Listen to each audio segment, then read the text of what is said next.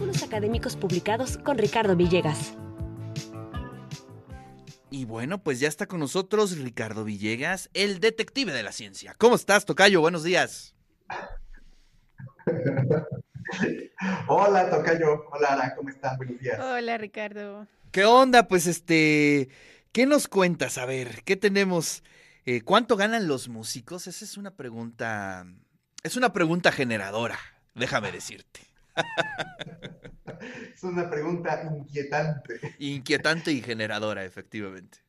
Así es, eh, pues no sé, seguramente alguno de ustedes ha visto esta serie que recientemente se acaba de lanzar en Netflix que se llama Playlist, en donde, bueno, eh, de una manera novelesca se nos platica eh, cómo es que nació este servicio de streaming tan conocido, Spotify, e inclusive, bueno, eh, la, miniserie se proyecta a lo que podría eh, suceder en algún eh, futuro cercano.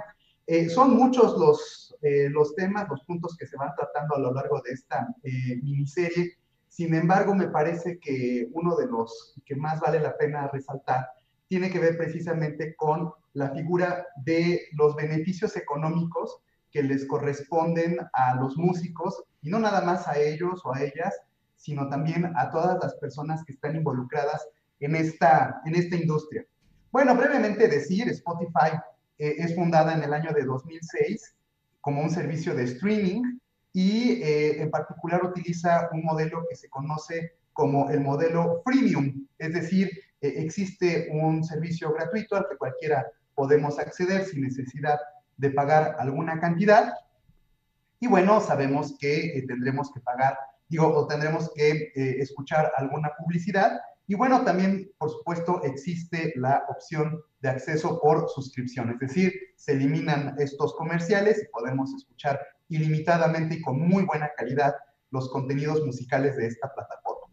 Pues bien, este servicio de streaming que cuenta ya con más de 70 eh, millones de canciones y con más de 422 millones de usuarios en prácticamente todo el planeta. 180 países están haciendo uso de este eh, sistema, eh, pues está causando un color en términos de eh, la distribución de sus ingresos. Es decir, si nosotros nos aproximamos o nos aventuramos a hacer el cálculo de cuánto es que este servicio obtiene por la venta de sus, pues, de, los servicios que ellos mismos ofrecen, ¿no? Estos pagos mensuales que nosotros como clientes hacemos, y lo multiplicamos por el número de personas que estamos utilizando la plataforma, pues vamos a darnos cuenta que se mide en varios cientos de millones de dólares que se van cotizando, se van facturando mes con mes. Y bueno, eh, lo cierto es que esta plataforma eh, viene eh, en gran medida junto con otras similares a romper un modelo típico de comercialización de música. allá en los 80s, en los 90s, inclusive hacia atrás, estábamos acostumbrados a la compra del el vinilo o eventualmente del cassette o del disco compacto y sabíamos que, bueno, pues precisamente de los ingresos obtenidos por la comercialización del producto, una parte, eh, pues esperábamos importante llegara a los bolsillos propiamente de los músicos.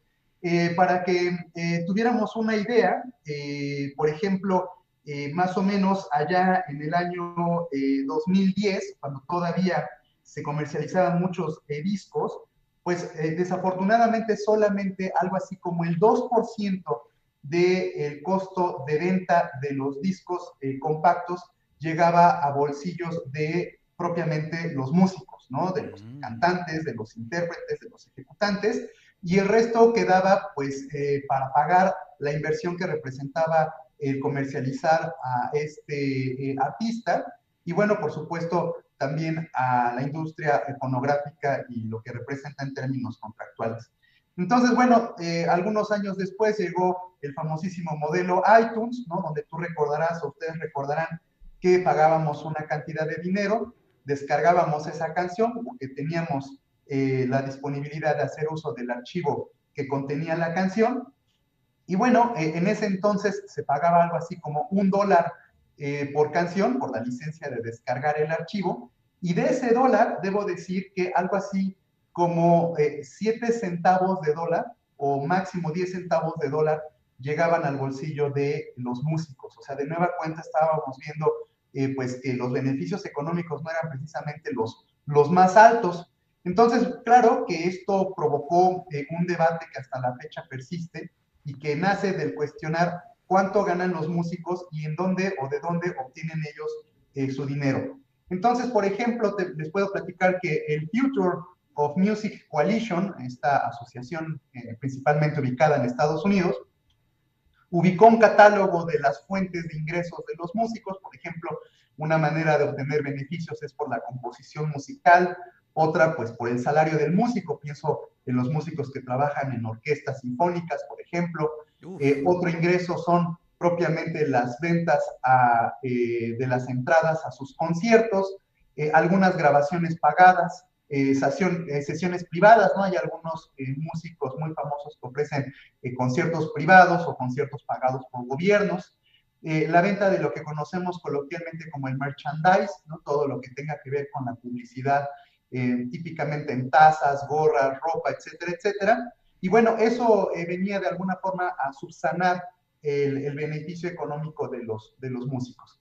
Pero bueno, llegado propiamente estos servicios de streaming liderado eh, eh, por Spotify y cada vez más por otro muy famoso que se conoce como Deezer, eh, nos damos cuenta cómo la música pasó de ser un producto a convertirse en un servicio. Y entonces, hoy el debate está en cómo es que se tienen que distribuir los ingresos que generan estos servicios de streaming. Y para ello debo decirles que existen dos modelos. uno que conocemos en la literatura como el modelo prorrateado y el otro que es el modelo centrado en el usuario. ¿En qué consiste esto? Bueno, muy sencillo.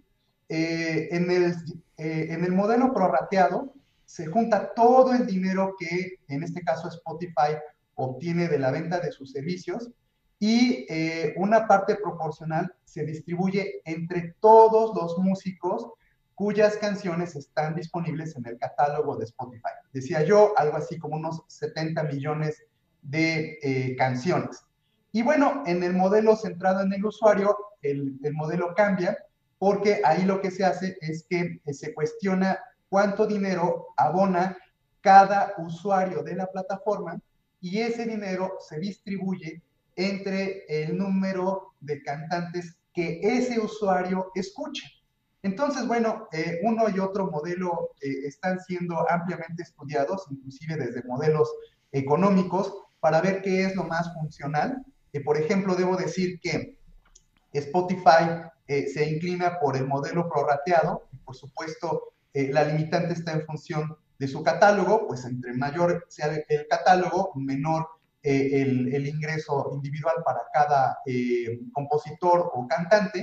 Y en el mundo de lo centrado en el usuario, que es el modelo que utiliza Deezer, bueno, pues ahí también de igual forma está muy vinculado con eh, los gustos de, eh, pues de ese usuario, de ese cliente en particular. ¿no? Entonces, bueno, como podemos darnos cuenta, eh, estos modelos están siendo causa de, de debate.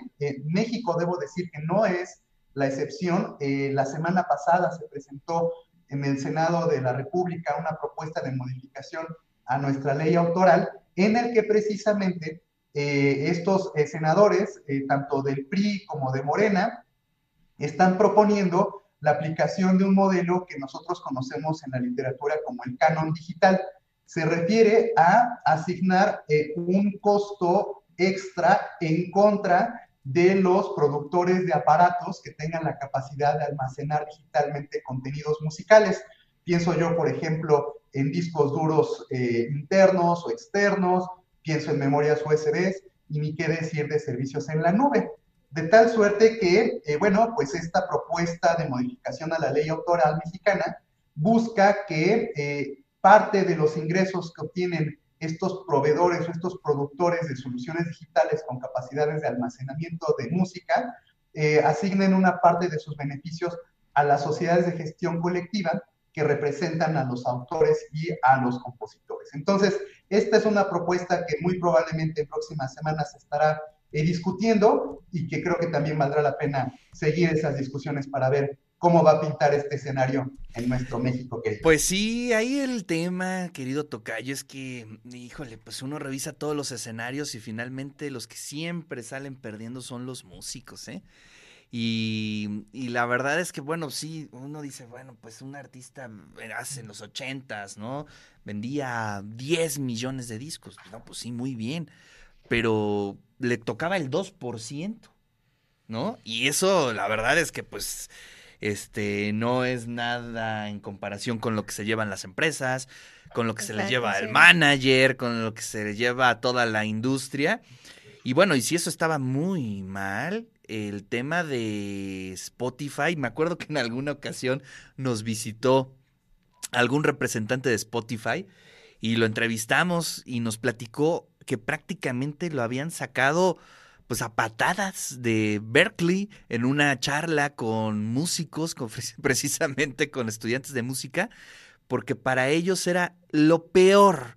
O sea, lo peor que le pudo haber pasado a un músico es que haya llegado Spotify porque ahí ni el 2%, ¿eh? Es prácticamente unos centavos lo que se le da por hacer música. Y entonces de ahí surge el boom de los festivales y de los conciertos, eh, porque es la única forma en que los músicos pueden obtener pues ganancias para ellos directamente y no tener ahí en medio a, a estas empresotas, a los managers, a, a toda esta gente que, bueno, pues pues sí, la verdad es que a veces quiero entender que ayudan a la industria, pero a veces no, ¿eh? Pero aparte también, aparte de lo económico, también esta parte de la emoción, porque yo me acuerdo cuando compraba mis discos de vinilo y es esta emoción que sientes al abrirlo, el olor y cuando vas sacando el disco y te vas fijando en todos los colores que vienen alrededor, etcétera.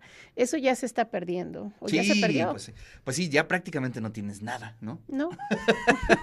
no tienes nada, pues tienes playlists en tu teléfono, pero cuando dejes de pagar el Spotify, no tendrás absolutamente nada. Oye, pues qué discusión, ¿eh? Está bien interesante. ¿Para dónde jala la propuesta en México?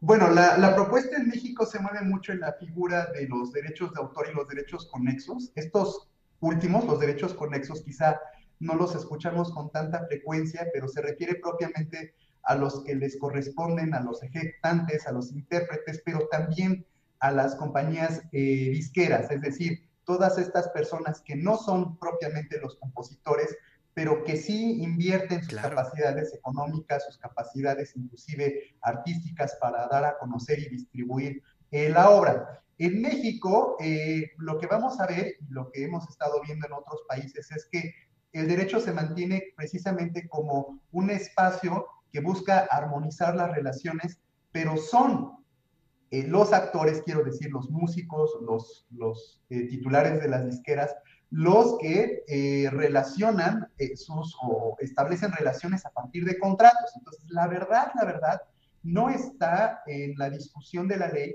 sino está en la discusión de los contratos. O sea, ¿qué es lo que el músico está dispuesto a ceder a favor de la disquera, ¿no? Se ha vuelto como un mote esto de, es que Perenganito logró firmar un contrato con tal disquera, ¿no? Bueno, eso normalmente se escucha como algo muy bien, pero lo que nunca nos enteramos es que firmó, ¿no? ¿Cuáles son esos alcances? Entonces, bueno, a mí me parece que uno de los grandes pendientes es que los propios músicos sepan de derechos de autor, sepan qué es lo que van a ceder, pues para poder entrar en una buena negociación y no solamente quedarse con la idea de que lograron firmar un contrato. Claro. Sí, pues que ese es el gran sueño, ¿no? Firmar el contrato, pero no sabemos ni en qué términos se dan. Pero bueno, Miguel Ángel dice, respecto a la música, falta considerar todavía la piratería.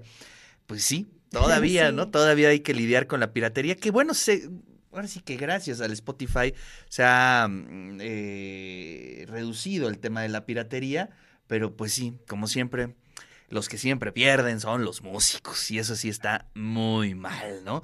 Pero bueno, pues este, gracias. Eh, esta propuesta ya está en el Senado, ya está en, digamos, en comisiones, ¿en, dónde está? Está en comisiones, está a punto de presentarse, seguramente se discutirá en algunas semanas, este, pero bueno, también parece ser que hay otros temas más importantes. seguramente, seguramente.